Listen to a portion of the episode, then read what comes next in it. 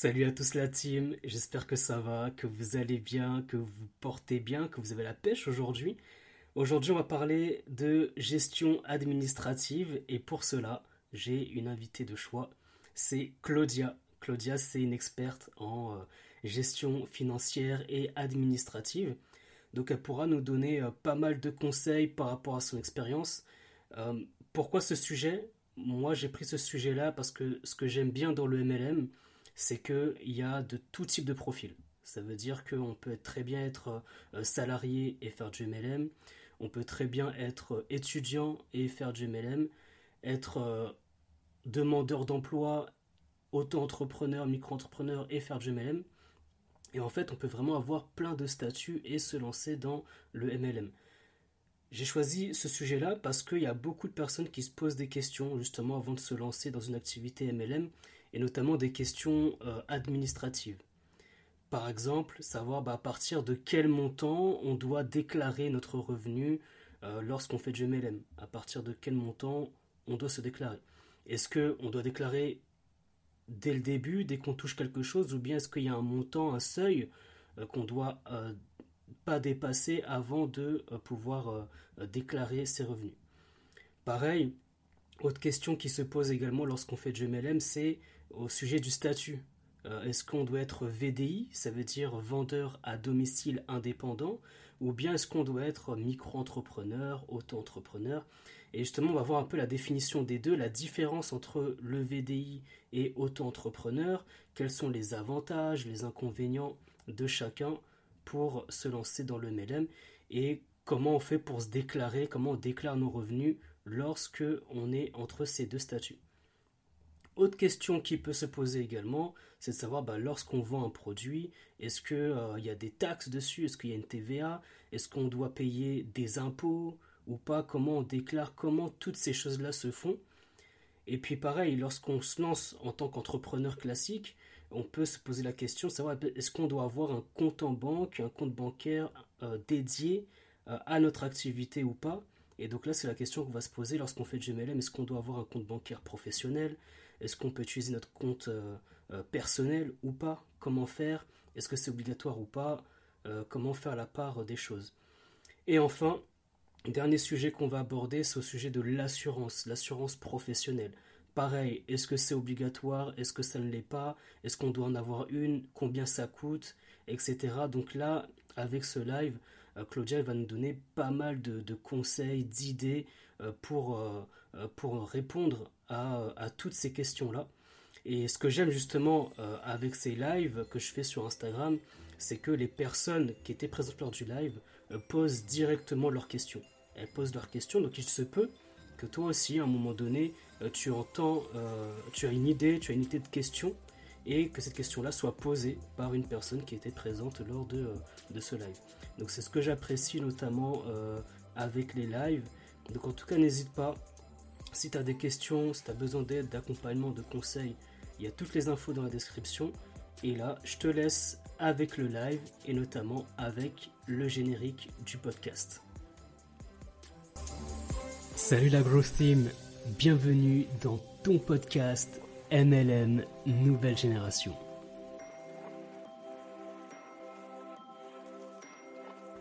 MLM Nouvelle Génération.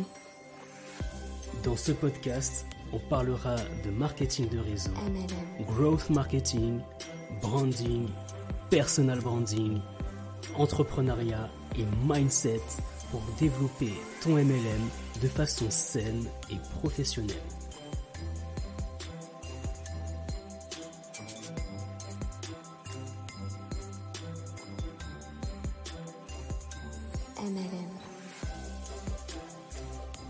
Salut, moi c'est Mounir de MLM Growth Marketing et bienvenue dans ton podcast MLM Nouvelle Génération. Parfait. Salut Claudia, ça va, tu vas bien ça. ça va et toi? Oui, ça va super, ça va super. j'enlève. Bah justement, j'introduisais un petit peu le, euh, sujet d'aujourd'hui sur la, la gestion administrative dans le MLM. Et euh, parce que c'est vrai qu'on se pose pas mal de questions quand on démarre dans le MLM. On est euh, salarié, on est entrepreneur, on est étudiant, on se demande euh, quel, quel statut on doit avoir, comment on doit déclarer. Je fais un petit coucou également à, Sandra, qui nous fait un, petit coucou. Et bah, avant ça, Salut, Sandra. Avant tout ça, avant de, avant de présenter tout ça, justement, bah, je voulais d'abord que tu te, te, présentes, savoir qui tu es, ce que tu fais, et justement pour dire que j'ai pas je t'ai pas choisi par hasard sur ce sujet-là, parce que tu es vraiment une, une, experte justement en gestion euh, financière et administrative. Donc je te laisse te, présenter. À toi l'honneur. Comme tu On va refaire la présentation. voilà, mais toi tout le monde me dit que c'est bon. Je fais un petit coucou également à, à Sarah qui nous a rejoint euh, dans le live. Euh, ben voilà, je te laisse te, te représenter. N'hésite pas, comme ça je pense que tout le monde pourra mieux écouter. Comme ça, ça arrive, c'est les, comme on dit, les aléas du direct. Voilà. Oui, oui, oui. C'est la campagne, je suis désolée. Bah, je te laisse te représenter, comme ça ce sera plus clair pour, euh, tout le monde.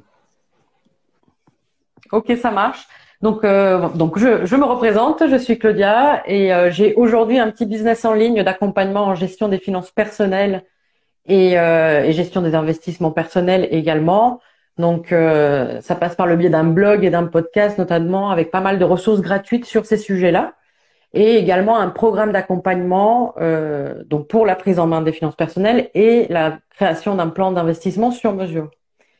Et jusqu'à il y a quelques années, j'étais directrice financière groupe en tant que salariée et aujourd'hui, je continue encore un peu quelques missions en tant que donc directrice financière, mais euh, en tant qu'indépendante et à temps partagé, donc sur des petites missions, euh, euh notamment avec des clients qui sont des web entrepreneurs et qui ont besoin soit de petites audits, soit de, de, de, bon, de, de, de, petites tâches bien précises à faire à un moment donné sur l'administratif. Bon, je, je vais pas rentrer dans les détails, mais, euh, mais donc voilà. Ah, c'est super ce que tu fais parce que c'est vrai que pour pas mal d'entrepreneurs, bah, quel que soit le secteur, qu'on soit dans le MLM ou euh, dans un autre secteur, euh, la gestion administrative, des fois, bah, c'est un peu contraignant.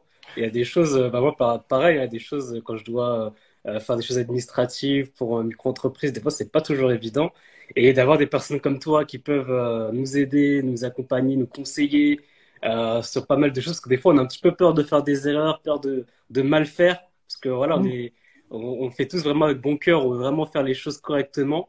Et des fois, on a un petit peu peur. Et donc, euh, c'est top d'avoir une personne comme toi. Je fais un petit coucou également à, à Lima qui nous a rejoint. Euh, voilà, aujourd'hui, on va parler de, de la gestion administrative euh, dans le MLM. Donc, franchement, si vous avez des questions, surtout n'hésitez pas.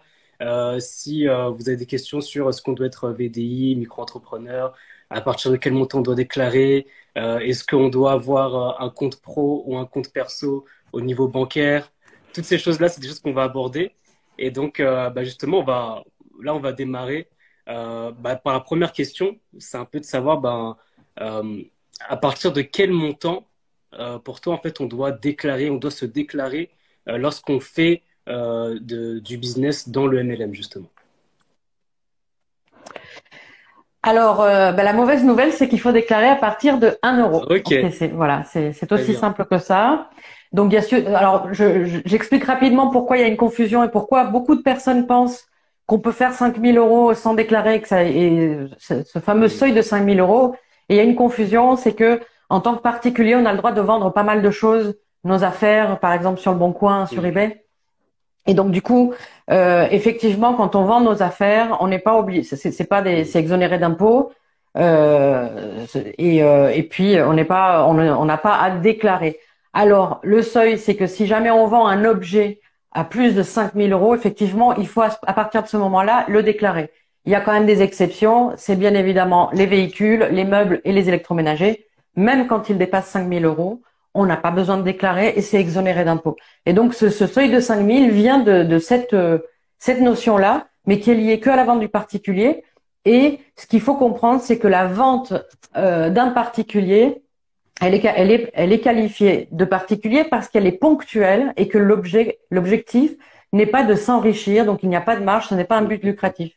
À partir du moment où on a une activité où l'acte de vente est récurrent et que l'objectif est de créer de la richesse, c'est considéré comme commercial et on doit être, on, doit se déclarer en tant que professionnel. Bah, bah, franchement, c'est bien d'avoir fait cette euh, petite distinction. Juste, il y a Sandra qui dit qu'elle n'entend à nouveau rien. Alors, je sais pas si tout le monde nous entend. N'hésite pas à nous faire un signe. Moi, ah. j'entends très bien. moi, c'est très bien. Oui, oui, moi. Et puis là, la connexion, elle est bonne. J'ai euh, vérifié. Donc, nous dire euh, si vous nous entendez bien, à, nous dire dans les commentaires ou si Sandra, tu nous entends à nouveau. Et euh, bah, franchement, c'est euh, c'est bien que tu en parles parce que c'est vrai que des fois, on fait la confusion lorsqu'on est particulier, lorsqu'on est professionnel. En effet, quand on vend euh, des objets d'occasion qu'on a, etc., qu'on les revend, on n'a pas besoin de les déclarer. Donc, si je comprends bien. Mais par contre, si, par contre, si on est, on est une entreprise, une micro-entreprise, etc., qu'on a pour but de s'enrichir et de faire des ventes régulières, là, dans ce cas-là, il faut se déclarer, il faut déclarer à partir de 1 euro. C'est-à-dire qu'au premier euro, même au premier centime, j'ai envie de dire, parce que euh, c'est ça, au premier centime, mm. eh bien, c'est là, en fait, où on doit déclarer chaque revenu euh, que nous faisons. Petit détail quand même, petite note, c'est qu'il est quand même conseillé de créer son statut professionnel à partir du moment où on a encaissé le premier revenu, parce que si jamais on a un revenu ponctuel, même sur une activité MLM, et que finalement on décide d'arrêter, ça peut arriver, donc on va pas plus loin, pour un revenu comme ça ponctuel, même s'il y a but lucratif, on peut le déclarer. Il y a une case spéciale dans la déclaration annuelle de revenus et ça s'appelle revenu exceptionnel. Euh, et, donc voilà, ça permet euh, euh, parce que quand même ça, arrive pas mal souvent que des gens démarrent une activité même haute que MLM, qu'ils encaissent un premier revenu puis finalement ils abandonnent et on n'est pas obligé de, créer un statut professionnel pour juste un revenu comme ça ponctuel, même à but lucratif. Bah, c'est bien de le préciser. Ça c'est très bien de l'avoir précisé justement. Et euh, je sais pas si tu avais d'autres éléments à rajouter par rapport à ça. Moi, j'avais aussi des questions. C'est de savoir bah, quel statut on mhm. a lorsqu'on fait du MLM. Parce qu'on entend parler de euh, micro-entrepreneur, on entend parler de, de VDI également, donc euh, vendeur euh, à domicile indépendant, c'est ça? Donc voilà, de, de, VDI. Et savoir en fait bah, quel statut on doit avoir, lequel est le, est le meilleur? Je ne sais pas s'il y en a un qui est meilleur ou pas. Et voilà, donc comment ça se passe en fait euh, pour, euh, pour dire le statut? Et ensuite, peut-être qu'on va parler ensuite des, euh, des déclarations des revenus par rapport aux deux statuts. Alors, il y a, il y a effectivement deux statuts enfin, qui sont les plus populaires et les plus courants pour le MLM, sachant qu'en réalité, on peut utiliser n'importe quel statut professionnel et même avec une grosse société, on pourrait très bien faire du MLM.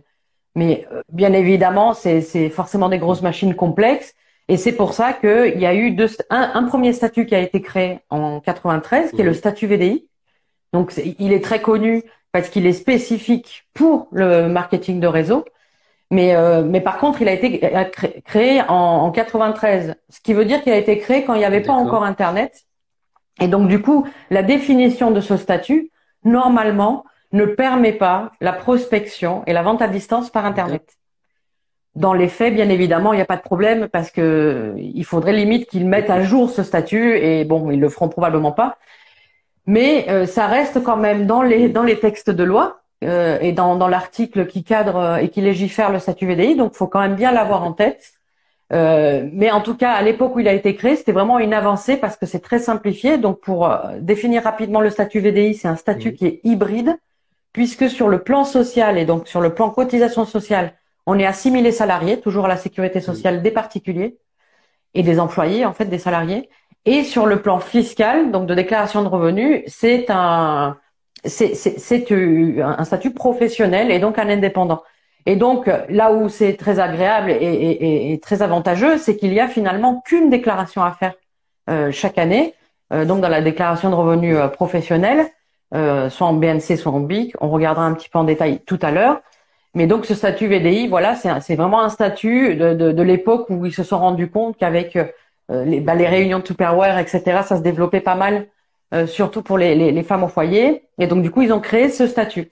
Et par la suite, ces dernières années, il y a un nouveau statut qui a été créé, beaucoup plus général pour d'autres, euh, pour toute activité, c'est l'auto-entrepreneur, euh, qu'on n'appelle plus auto-entrepreneur d'ailleurs, mais micro-entrepreneur, micro-entreprise, qui est en fait une entreprise individuelle classique mais avec un régime fiscal de micro-entreprise, c'est-à-dire un micro-régime, ça s'appelle. Voilà.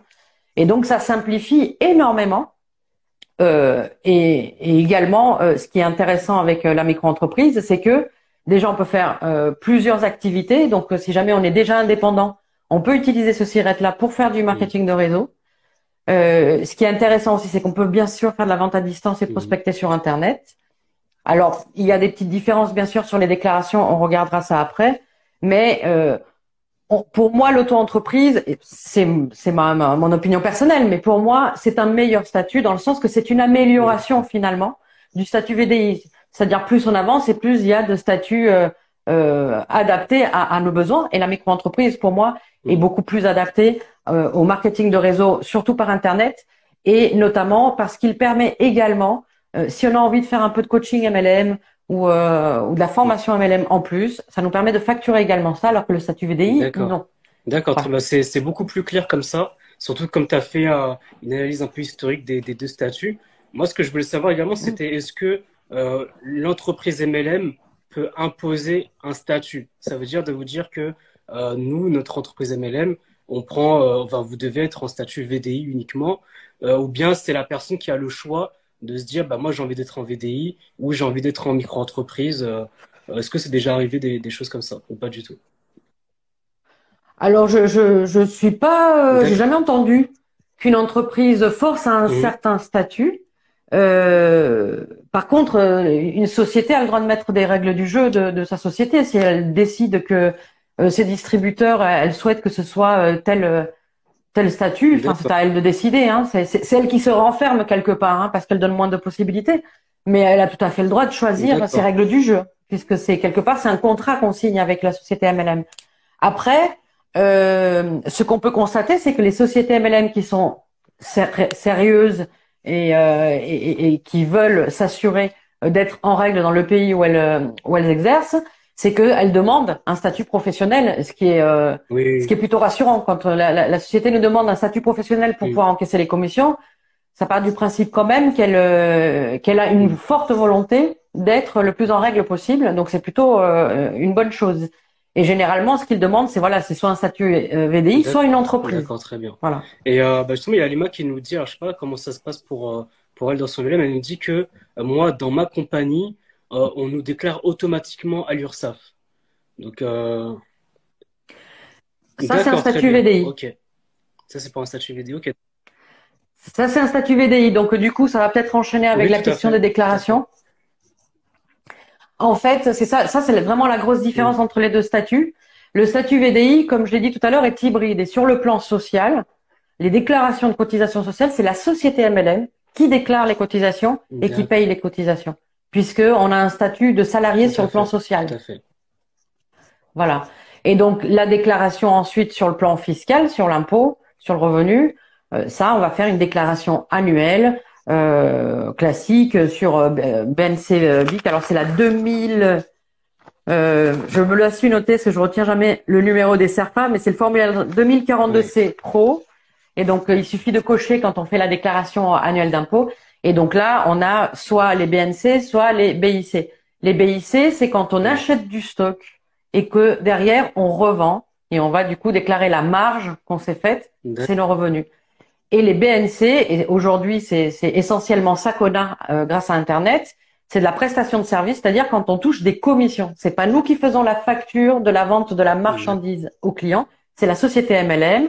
Euh, nous, on fait, on fait juste le lien quelque part et, donc, on n'est plus considéré comme vendeur de marchandises, même si ça en a l'air, mais comme prestataire de services, puisqu'on apporte une clientèle à une société. Et donc là, c'est du bien. Très bien. Bah, je dis, euh, je fais un petit coucou à Laurence, à Raïm aussi qui nous a rejoint, euh, à Ambre également qui nous a rejoint. Donc aujourd'hui, on parle vraiment de, euh, de la gestion administrative dans, dans le MLM, comment déclarer, quel statut on doit avoir, à partir de quel montant. Et justement, là, on nous pose, à chaque fois, je trouve que les questions que, que vous posez, elles, euh, elles bien justement dans la, dans la, dans la structure, dans la transition en tout cas que, qu'on, voulait amener sur ce live-là.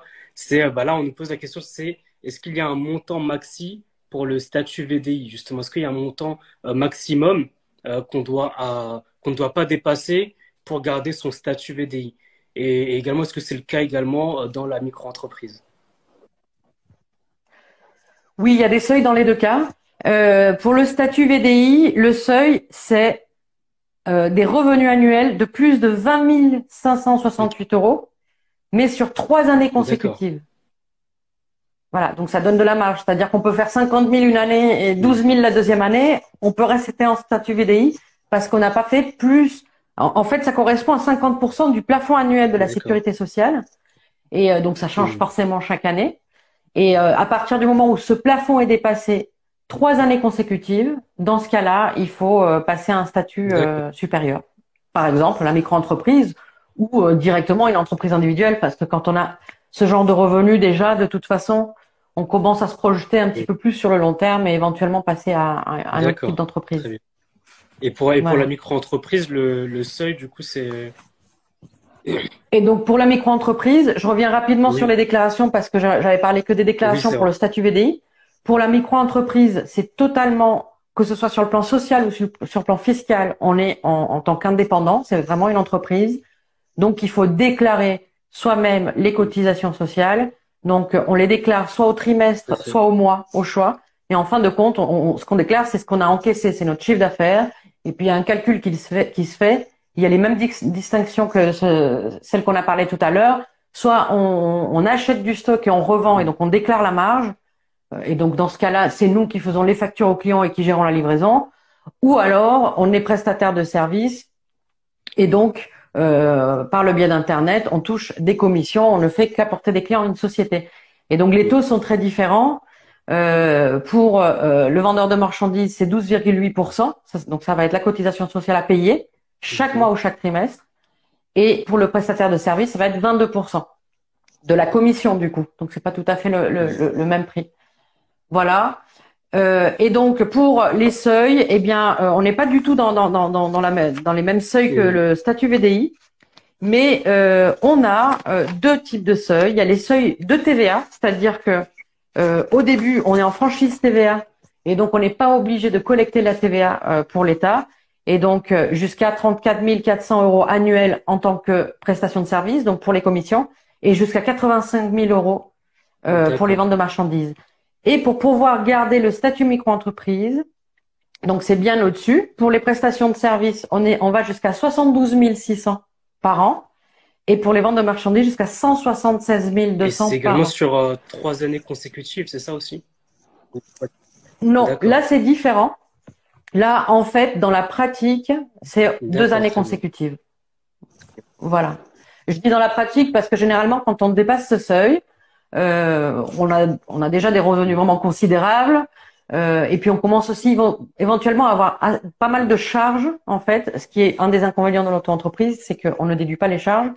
Et donc généralement, on commence à se projeter sur un statut euh, supérieur, soit une SASU, soit une entreprise individuelle euh, plus, enfin voilà, au régime euh, réel euh, fiscal, voilà. Mais c'est pour ça que je dis que c'est dans, en réalité, en théorie, c'est deux ans, mais il y a pas mal de personnes, en fonction du type d'activité, qui vont, dès qu'ils constatent cette évolution, se projeter tout de suite sur un autre bah, statut. Justement, là, il y a Alima qui nous a bien confirmé qu'elle était en VDI. Et elle nous dit aussi également que dans sa compagnie, on nous dit que pour les impôts, c'est moins 50%.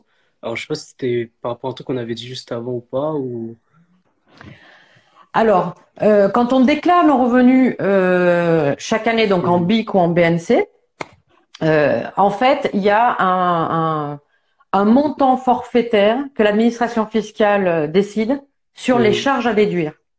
Donc, quand on est en BIC, donc en, revente de marchandises, c'est 71% qui retire comme charge. Et donc, on est imposé que sur 29% du revenu qu'on a déclaré. Et sur les prestations de services, en effet, c'est 50% qui est retiré et donc on est imposé que sur 50%. Cependant, on déclare 100%. C'est l'administration fiscale, elle, qui va faire calculs. Bah, c'est beaucoup plus clair maintenant par rapport à ça. Alors je dis un coucou à Héloïse, à Kamel, à Francis également qui nous, a, qui nous ont rejoints.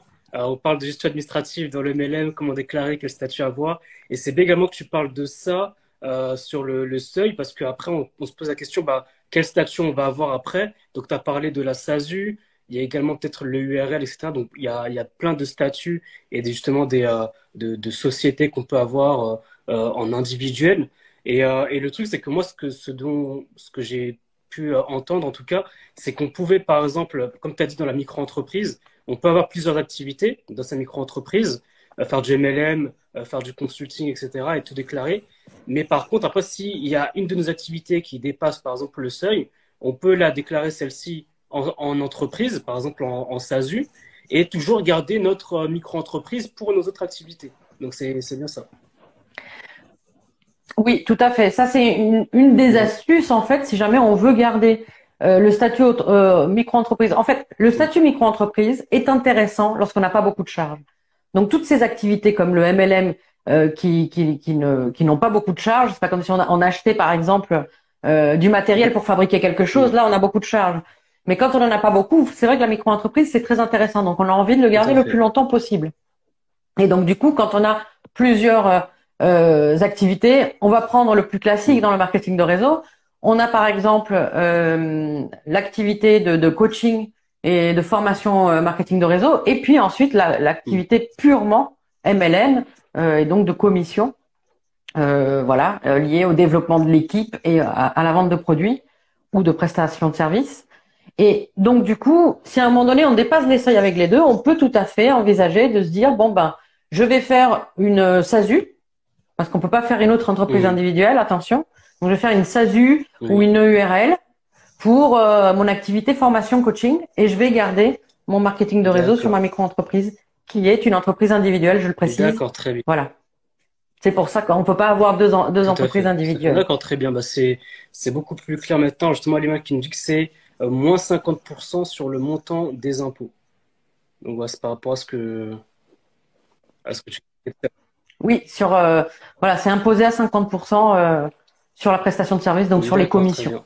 Et euh, bah, justement, là, c'est, là, on parle de ça, mais souvent aussi, on parle aussi de, de tout ce qui est euh, taxes. Est-ce qu'il y a, par exemple, est-ce que euh, sur la vente des produits que l'on fait, est-ce qu'il y a une TVA Est-ce qu'il y a une taxe? Est-ce qu'il y a des choses comme ça? Euh, ou pas euh, Donc, comment ça se passe pour les taxes Est-ce qu'il y a également des taxes, des autres choses également qu'on, doit régler? Alors pour la TVA, comme on en a parlé tout à l'heure, il y a un seuil. Effectivement, on est, euh, euh, comment dire, exonéré de, de collecter on est exempté de collecter de la TVA en dessous d'un certain seuil. Donc, je répète que pour la prestation de service, c'est 34 400 euros annuels et pour la vente de marchandises, 85 800 euros annuels. À partir du dépassement de ce seuil-là, on doit collecter de la TVA.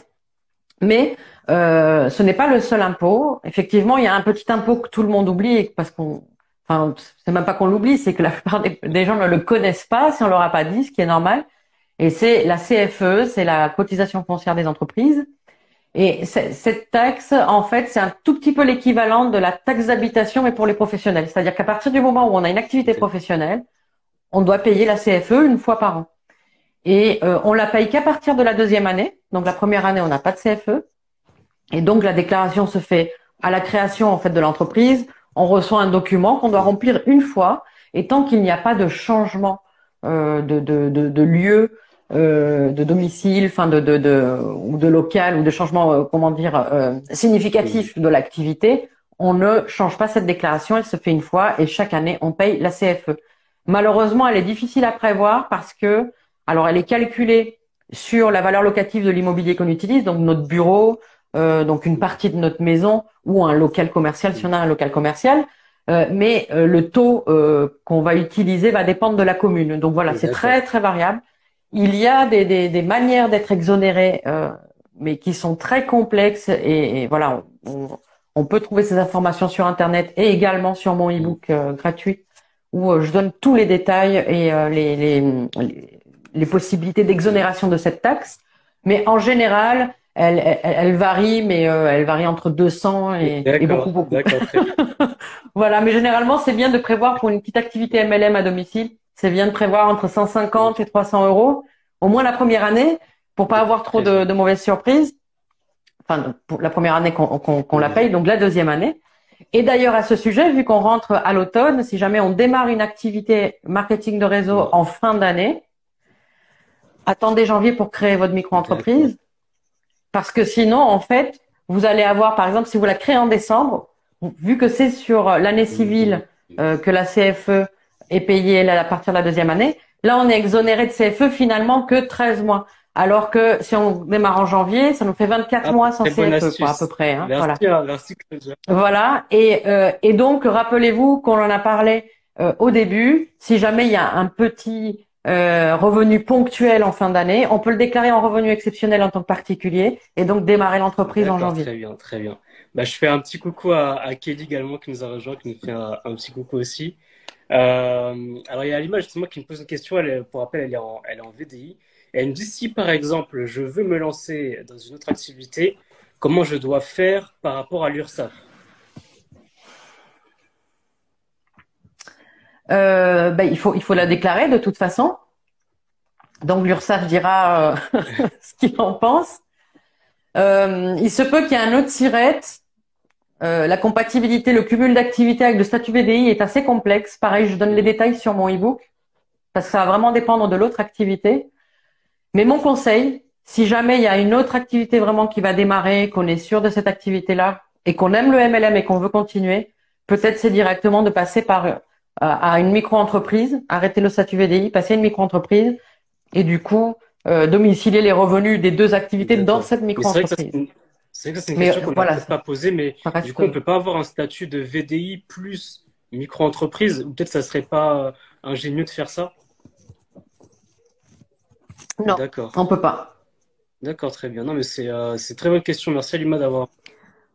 En fait, euh, on peut, mais c'est c'est dans des cas très. En, fait, déjà, il faut demander une dérogation à l'URSSAF. Donc, on peut. Euh, les conditions sont compliquées. Et sachant qu'aujourd'hui, le statut VDI, même s'il est très bien, si on fait que du MLM et qu'on a un statut VDI et que ça se passe bien, ça sert à rien de changer. Il est très bien. Mais aujourd'hui, il y a quand même une amélioration. Le statut VDI reste quand même un peu on va dire vieux jeu par rapport à nos manières de, de, de, travailler aujourd'hui. Si on a une double activité, enfin pour moi le mieux à faire c'est d'abandonner le statut VDI, de passer à une micro-entreprise et euh, voilà et de devenir réellement indépendant parce que du coup pour le coup on, on passe vraiment à un niveau euh, plus professionnel finalement. Merci d'avoir euh, précisé. D'ailleurs Alima qui nous qui nous remercie pour bah, pour ta réponse hein, surtout. bah, c'est très bien. Justement j'avais une question c'est une question qu'on peut se poser ou pas. Je sais pas, en tout cas, moi, je me, suis, je me la suis posée. C'est de savoir, euh, voilà, quand on déclare tous ses revenus, etc., est-ce qu'il est, il est plus judicieux ou c'est préférable d'avoir un compte euh, professionnel ou bien on peut garder également notre compte, euh, notre compte perso? Donc, comment ça se passe Quand je parle de compte, c'est vraiment un compte bancaire. Un compte bancaire perso ou un compte bancaire pro. Et je profite à nouveau pour faire un petit coucou à, à Kumba qui nous a rejoint. Donc, on parle de gestion administrative dans le MLM, comment on déclare que le statut à voir. Donc, voilà, il y a pas mal de choses qu'on a déjà abordées. Et justement, le, là, la question, c'est de savoir, bah, par rapport à un compte bancaire, est-ce qu'on doit déclarer nos revenus et même recevoir l'argent dans notre compte euh, perso ou bien c'est plus judicieux d'avoir un compte pro? Et, euh, également, on parle aussi beaucoup de, banques en ligne. Donc, euh, qu'est-ce qui est le mieux? Qu'est-ce que toi, tu en penses par rapport à ça? Alors, d'abord, ce qu'il faut comprendre, c'est qu'en micro-entreprise, on n'a pas l'obligation d'avoir un compte bancaire dédié, mais jusqu'à un certain seuil, comme d'habitude. Compte bancaire dédié, je parle d'un compte euh, de particulier, hein, pas un compte bancaire professionnel. Euh, donc ça veut dire que jusqu'à un certain seuil, qui est de 10 000 euros annuels de revenus sur deux années consécutives, donc, en dessous de ce seuil-là, on peut tout à fait encaisser nos revenus dans notre compte bancaire euh, classique, notre compte courant euh, de tous les jours.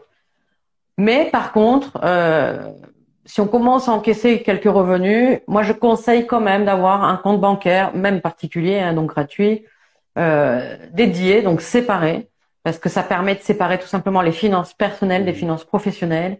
Et, et c'est important à un moment donné d'avoir un peu une vue sur les deux choses, sachant que même si la comptabilité est simplifiée en micro-entreprise, on doit quand même tenir un livre des recettes et un, livre des dépenses.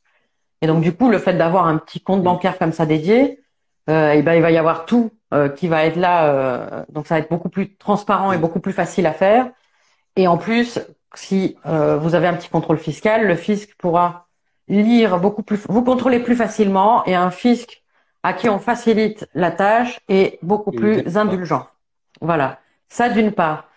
Et deuxièmement, quand même, ce qu'il faut savoir, c'est que même si on dépasse le seuil de 10 000 et qu'on doit avoir un compte bancaire dédié à partir de ce moment-là, on n'a pas l'obligation d'avoir un compte bancaire professionnel, qui est beaucoup plus cher. Je crois que c'est à peu, près euh, un des moins chers, c'est 9 euros par mois, donc c'est quand même euh, pas mal cher.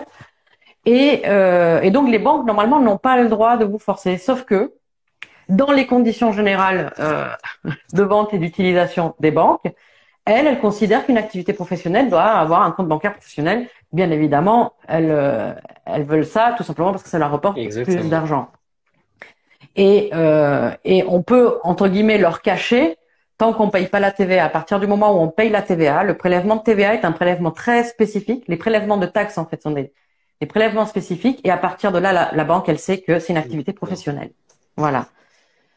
Mais pour contourner ça, on peut effectivement, comme tu parlais euh, des banques en ligne, passer par, alors pas forcément les banques en ligne, parce que les banques en ligne type Boursorama, Hello Bank, etc., sont, sont des banques euh, qui sont liées à, à, qui sont finalement des filiales de, de banques euh, de, comme Société Générale, BNP Paribas, etc. Et donc elles ont les mêmes règles du jeu que celles que je viens de dire. Donc elles vont pas forcément euh, euh, être aussi indulgentes. Par contre, il existe quelque chose qu'on appelle les néobanques qui s'utilisent de plus en plus. Donc les plus connus euh, que, que, je peux citer, c'est N26 ou Revolut. Ou voilà, il y, y, en a pas mal comme ça euh, qui sont très bien, qui ont des comptes bancaires gratuits qui ont des comptes bancaires pro, parfois gratuits. Par exemple, N26 a un, compte business. Donc on est, euh, on peut être ultra en règle avec N26 et euh, gratuitement. Tant que la carte bancaire euh, n'est pas physique et qu'elle reste virtuelle, c'est gratuit.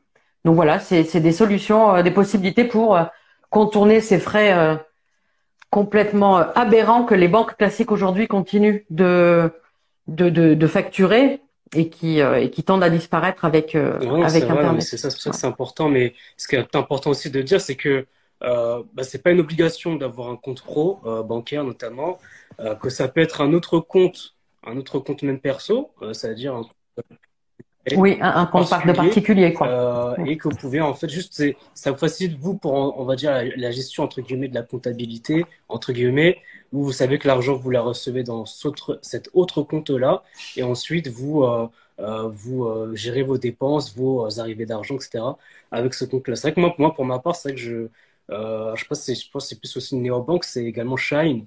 Euh, j'apprécie aussi beaucoup cette, mmh. cette banque-là. C'est assez professionnel. Euh, vous avez également une carte euh, physique, c'est-à-dire que vous pouvez également retirer auprès de, de distributeurs automatiques, etc. Donc ça, c'est pas mal aussi des, des, des néobanques. Ça permet de, de bien gérer son activité et, et tout ce qu'on fait. Donc merci par rapport à ça. Et justement, bah là, comme on parlait tout à l'heure de, de, seuil, de dépassement, bien de changement de statut, est-ce que par contre, si on passe à un statut de SASU, par exemple, euh, là, le compte pro est obligatoire. Euh, voilà, c'est ça. Ah oui, complètement. En fait, la SASU, c'est simple pour pouvoir euh, ouvrir un compte bancaire.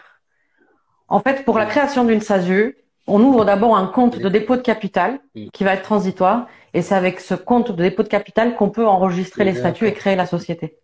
Et à partir de là, il y a un compte bancaire professionnel, donc compte courant professionnel, euh, qui va être créé. Mais on est obligé, ne serait-ce que pour le dépôt de capital, de passer euh, par euh, par la banque et de créer un compte déjà dédié à, à, l'entreprise. Et puis ensuite, là, c'est des comptes professionnels. Merci pour la précision. Et bah, n'hésitez pas à nouveau hein, si vous avez des questions par rapport à tout ça. On parle de gestion administrative dans le MLM. Donc, si vous avez des questions, si tout est clair ici également pour vous, bah, n'hésitez pas à le dire aussi. C'est très bien pour nous. Ça permet de savoir que qu'on a bien été clair dans notre, notre message. Euh, après, ouais, une, petite, dernière partie aussi qui est importante pour moi, c'est euh, ce qui concerne notamment l'assurance. Euh, voilà, l'assurance, peut-être la prévoyance également. C'est que quand on a une entreprise, on parle également d'assurance d'entreprise, de prévoyance, de choses comme ça. Donc, euh, comment ça se passe dans le MLM Est-ce qu'il faut avoir une assurance aussi dans le MLM euh, ou pas du tout? C'est pas obligatoire Ou bien on peut prendre une assurance de particulier Enfin, comment ça se passe au niveau de l'assurance de la prévoyance? Alors, euh, bon, pour la dernière question, c'est non. On ne prend pas l'assurance de particulier pour une assurance d'activité professionnelle. Donc, euh, l'assurance d'activité professionnelle de, de, base, c'est la RC, donc la responsabilité civile professionnelle. Et elle n'est pas obligatoire dans le MLM, mais dans les faits, euh, pour n'importe quelle activité mmh. professionnelle, elle est indispensable parce que euh, un, un, problème peut coûter 100 euh, 000 euros. Et si on n'a pas d'assurance, on doit les payer de notre poche, même si on fait que 50 euh, euros par mois. Donc on n'a pas envie d'avoir ce genre de problème. Bien sûr, je, je parle un peu de, de l'extrême, mais c'est des choses qui peuvent arriver. Et, et donc c'est une charge qu'il faut absolument envisager. Euh, donc généralement, une RC professionnelle, euh, elle, elle, peut monter jusqu'à 400 euros par an de base. Mais par contre, pour le MLM, il existe euh, une assurance enfin, qui est euh, spécialisée dans le marketing de réseau, donc très adaptée, qui s'appelle Quadrivium, voilà, que vous pouvez trouver sur Internet, et elle coûte 5, 5 euros TTC par mois. Donc euh, voilà, je la trouve très très adaptée. Elle a également des formules de prévoyance. Donc en, payant plus, on a aussi la prévoyance. Donc la prévoyance, c'est Si jamais on s'arrête de travailler parce qu'on est malade, ben on a de l'argent qui rentre. Enfin voilà, il y a c'est tout ce qui est lié en tant qu'indépendant où on s'inquiète généralement. Et si je tombe malade, qu'est-ce qui se passe? L'argent rentre plus. Ben, il y a ce qu'on appelle la prévoyance et donc des, des, des, assurances un peu complémentaires comme ça qui peuvent venir régler ce problème-là.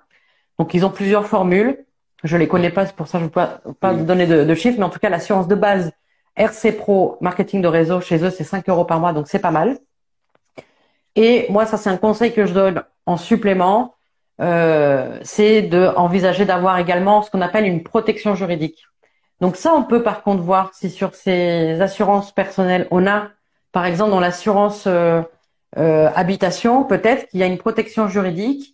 Euh, et si dans l'assurance habitation, il est stipulé qu'on a une activité professionnelle dans, dans le domicile, il se peut que cette protection juridique puisse prendre en charge les frais en fait de litige. Voilà, c'est, cette assurance de protection juridique, c'est vraiment pour payer l'avocat et les frais de, de litige qui finalement des fois sont bien supérieurs aux indemnités qu'on nous demande. Alors, je vais le noter en commentaire parce qu'on me demandait, donc c'est Quadrivium. Alors attends, je vais le noter. Ouais. Euh, hop. Voilà. Donc c'est Quadrivium. Euh, ça c'est pour le MLM, mais, euh, pas que. Alors euh, c'est que pour le MLM ou même si on est une activité d'entreprise? Alors eux, Quadrivium. Alors je sais pas si la, la maison mère. Je pense que c'est un petit une petite filiale spécifique marketing de réseau et franchement ils ont raison parce que je crois que c'est les seuls. Donc forcément euh, euh, c'est encore une fois c'est du business de niche. Ça fonctionne très bien. Je pense qu'ils ont quand même une maison mère et je crois qu'ils travaillent avec euh, je, je, sais plus si c'est AXA ou une autre euh, grosse boîte comme ça. Il y a toujours une grosse boîte comme ça derrière ce genre de petites assurances. Mais en tout cas sur le site Quadrivium c'est vraiment spécifique marketing de réseau et on a même les formules prévoyance sont spécifiques. D'accord. Et du coup, si on, si on fait voilà, du marketing réseau et une autre activité de micro-entrepreneur, on doit prendre Quadrivium, également une autre, euh, ou bien vous mieux prendre juste. Euh, non, dans ce cas-là, il faut prendre une RC Pro. Euh, non, non, faut pas en payer deux. Faut en prendre une sur sur un autre, ou quitte à leur passer un coup de fil et dire est-ce que vous avez une formule où on peut rajouter des activités? C'est bien probable hein, qu'ils aient ces possibilités-là. voilà. Là, moi, je vous parlais de ce qu'on voit en vitrine. Et donc, le minimum qu'on peut payer si on a purement du MLM et qu'on veut juste une petite RC Pro. Mais voilà, après, eux, ils, ont plein d'autres formules et, et je pense qu'on peut sans problème leur, leur, poser la question et dire, voilà, je, je fais aussi du coaching ou, ou je vends des bijoux sur Etsy. Non, mais ça, c'est super, ça, c'est super, en tout cas, de poser ça. Mm, mm. Alors, moi, ce que je voulais, euh, n'hésitez pas, en tout cas, si vous avez des questions, parce qu'on arrive bientôt, enfin, à la fin, en tout cas, du, euh, euh, du live. Si vous avez des questions, vous voulez aborder des sujets, en tout cas, n'hésitez pas on est vraiment là ouvert euh, par rapport à, tout ça. Euh, moi, ce que je voulais dire aussi, bah, déjà, c'est vraiment remercier, vous tous vous remercier déjà d'avoir participé, d'avoir posé toutes ces questions-là, euh, mais aussi remercier Claudia pour toutes ces astuces, toutes ces réponses qu'elle a pu apporter tout au long de, de, ce live, parce que c'était vraiment très intéressant. Mais surtout, sachez que vous pouvez suivre Claudia, donc elle a son compte Instagram, elle a également un blog, comme elle vous l'a dit. Elle a un podcast qui est juste euh, euh, super, c'est Lundi Motive. Et euh, franchement, c'est un podcast qui, qui motive justement sur tout ce qui est appréhension de la gestion financière, gestion de l'argent, comment justement avoir une meilleure gestion de, de, son argent, de son patrimoine, etc. Donc c'est vraiment une experte par rapport à ça. Donc n'hésitez pas à la suivre dans son podcast. Et comme elle vous l'a dit, pour avoir plus d'infos sur tout ce qu'on vient de dire sur la gestion administrative, déclaration, statut, etc., elle propose un e-book. Donc, vous pouvez aller euh, sur euh, son profil, euh, directement dans la bio. Il y a le e-book qui est téléchargement, enfin, téléchargeable gratuitement. C'est gratuit. Vous avez mm-hmm. toutes les infos de ce qu'on vient de dire aujourd'hui dans notre live. Donc, n'hésitez pas vraiment à aller télécharger son e-book pour avoir plus de précision. Et si vous avez des questions, bah, surtout n'hésitez pas à la, à la, voir, la, la, demander. Elle est vraiment très gentil, très sympa. Et moi, je crois quand j'ai des questions, bah, je vais toujours voir Claudia. C'est euh, c'est euh, bon soleil par rapport à, tous ces euh, tous ces sujets-là. Donc n'hésitez pas à aller lui poser des questions directement si vous avez des questions sur votre gestion administrative dans le dans le MLM. Donc là, je vois pas d'autres questions. Il y a Kelly qui nous dit que c'était super intéressant. Donc merci beaucoup pour pour ces retours. Bah, je te laisse peut-être un petit mot de la fin, en tout cas pour pour conclure ou c'était good. Non, non, mais moi je vous invite effectivement à, à télécharger mon ebook gratuit, donc il s'appelle le kit administratif euh, du MLM. Euh, il est mis à jour euh, tous les ans. Et, et, du coup, vous aurez vraiment tous les détails, y compris les, les, les cases à remplir sur la, la, la déclaration d'impôt, enfin voilà, tous les liens et, et, notamment sur le cumul d'activités qui est un peu une partie complexe. Donc voilà, je voulais pas l'aborder comme ça déjà parce que je la connais pas par cœur, je vous rassure. Et puis deuxièmement parce que j'avais pas envie d'alourdir cet entretien-là. Mais du coup voilà, vous pourrez avoir des, des réponses beaucoup plus précises sur des sujets plus de, de, de à votre situation bah personnelle. C'est super en tout cas. Bah, en tout cas, je te remercie beaucoup euh, pour euh, toutes ces précisions-là, le temps que tu nous as accordé pour, euh, pour ce live. merci à tous de nous avoir écoutés. Et moi, je vous dis à très bientôt. merci à toi de l'accueil, comme d'habitude. justement, suivre Claudia et lui poser toutes, toutes vos questions. Au revoir à tous et à bientôt. Au revoir à tous. J'espère que cet épisode de podcast t'a beaucoup aidé à y voir un peu plus clair, a répondu à euh, tes questions pour savoir comment gérer euh, la gestion administrative de ton MLM. Si tu as d'autres questions, si tu as besoin d'aide, d'accompagnement, euh, avoir des e-books, plus de renseignements, j'ai tout mis normalement dans la barre de description de la plateforme dans laquelle tu écoutes. Donc normalement tu peux trouver toutes les infos. Si tu as des questions, tu peux également nous joindre directement Claudia et moi sur Instagram. avec grand plaisir, hein, on répondra directement à euh, toutes tes questions. En tout cas, je te remercie. Je te dis à très bientôt pour un nouvel épisode de podcast. Et si tu as aimé cet épisode, selon la plateforme que tu écoutes, n'hésite pas à mettre un like, à partager également à des personnes de ton équipe, de ton MLM pour avoir euh, pour partager l'information, tout simplement partager l'information pour qu'ils soient au courant de savoir comment on déclare euh, nos revenus dans le MLM, comment ça se passe la gestion administrative. Donc n'hésite pas à leur partager également à tes équipes, à tes filleuls pour en savoir plus. Si tu aimé cet épisode, comme j'ai dit, mettre un like, partager, mettre un avis positif, ça fait toujours plaisir. Et sur ce, je te dis à très bientôt pour un nouvel épisode de podcast. MLM, nouvelle génération.